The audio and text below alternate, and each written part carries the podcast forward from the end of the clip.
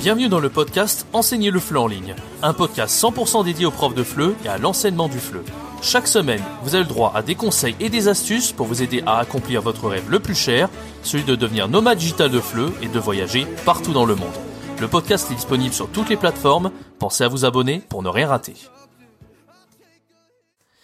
ChatGPT, c'est que du plagiat, je réponds à Alizé. Bienvenue dans ce nouveau podcast dans lequel je vais répondre donc à une abonnée, enfin une ex-abonnée pour le coup, parce qu'elle m'a laissé un message un peu violent en se désabonnant à ma liste email concernant l'utilisation de l'IA et ChatGPT.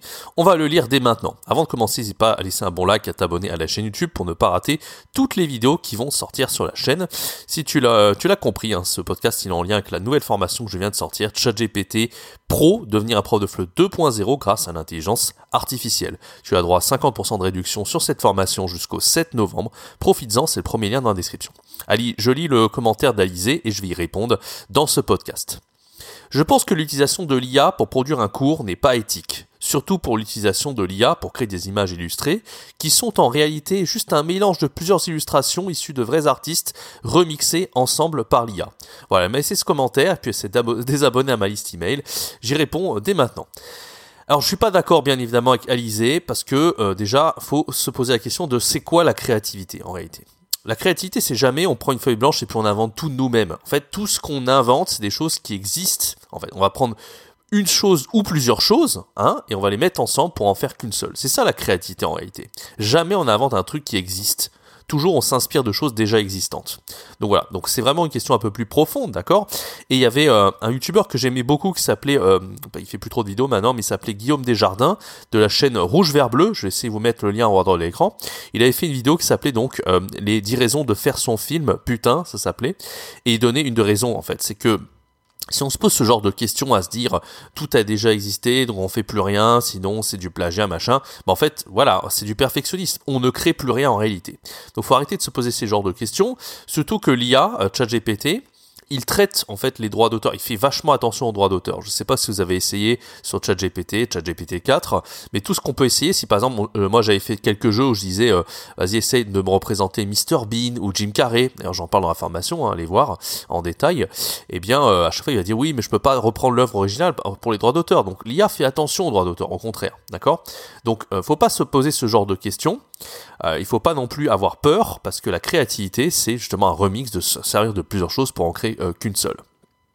L'autre message que je voulais dire par rapport à l'ISE, c'est que faut pas voir l'IA comme une menace. En fait, ça sert à rien ça fait partie de la société, ça fait partie des évolutions technologiques.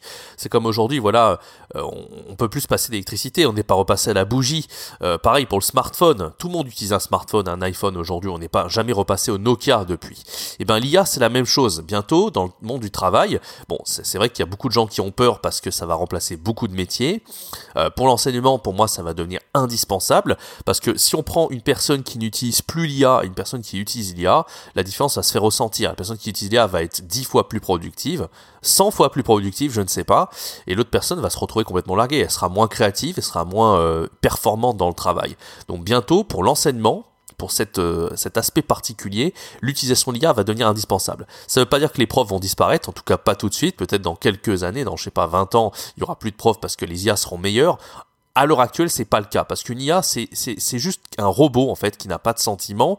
Il n'y a pas le côté affect qu'un humain peut avoir il n'y a pas le côté euh, analyse profonde euh, des euh, apprenants qu'on peut avoir en face pour comprendre vraiment ce dont l'apprenant a besoin, avoir le soutien émotionnel. Tout ça, l'IA ne sera pas capable de le faire parce que l'IA, c'est juste une, une machine qui résout des problèmes. D'accord? Ils ont vraiment été conçus pour ça, que ce soit pour la créativité ou la résolution de problèmes. Mais l'être humain, lui, il a cette empathie, il a cette possibilité de voir au-delà. Et donc l'IA est pas capable de ça. Donc pour l'instant, on n'aura pas des IA qui vont remplacer des professeurs, on aura juste des IA qui vont être utilisées par les professeurs pour être, beaucoup plus performant dans le travail et être beaucoup plus efficace. Donc faut vraiment pas voir l'IA comme une menace, au contraire, faut l'apprivoiser dès maintenant, faut essayer de l'utiliser de plus en plus pour avoir des résultats beaucoup plus intéressants. C'est justement ce dont je vous parle dans la formation qui vient de sortir, ChatGPT Pro, d'accord? Donc n'hésitez pas. Voilà, et l'autre chose que je voulais dire, c'est je pense que j'ai à peu près tout dit concernant euh, eh bien le message de Alizé. N'hésitez pas à me dire dans les commentaires ce que vous en pensez. Euh, mais moi, voilà, ce genre de commentaires, euh, je trouve que c'est ça ne fait pas avancer le schmilblick tout simplement. Et je suis pas forcément d'accord concernant la créativité, comme je vous l'ai dit. Bon voilà, je vais vais pas me répéter. Si ce podcast vous a plu, n'hésitez pas à laisser un bon like, à vous abonner, à activer la cloche. Encore une fois, je vous invite à rejoindre cette formation euh, ChatGPT Pro pour devenir un prof de FLE 2.0 et euh, devenir ultra productif, ultra créatif grâce à l'intelligence artificielle. Dans cette formation, je vous montre vraiment comment créer des jeux incroyables pour la classe de FLE. Euh, J'ai montré un extrait hier sur la chaîne YouTube, n'hésitez pas à aller le voir. Je vous montre également eh bien, tous les éléments de l'enseignement du FLE grâce à ChatGPT. Il y a des nouveaux plugins qui sont sortis dans cette formation. On a notamment comment expliquer la grammaire en quelques secondes euh, de façon schématique grâce à un plugin ChatGPT. On a euh, comment exploiter des images de manuel. Maintenant, on peut utiliser, utiliser images avec ChatGPT 4. On peut utiliser des vidéos YouTube pour didactiser la compréhension audiovisuelle et plein d'autres choses. J'ai été encore plus loin que les vidéos euh, de la playlist YouTube. Rappelez-vous, j'avais fait une dizaine de vidéos YouTube concernant ChatGPT. On a été encore plus loin dans cette formation. Donc voilà, n'hésitez pas, c'est moins 50% avant le 7 novembre. C'est le premier dans la description. Merci d'avoir écouté ce podcast. N'hésitez pas à me donner vos, vos, euh, vos remarques dans les commentaires concernant à, ce que dit euh, Alizé. Est-ce que vous êtes d'accord avec elle concernant le plagiat? Moi, je suis pas du tout d'accord, encore une fois, mais euh, libre à vous de votre avis dans l'espace commentaire. C'est fait pour ça.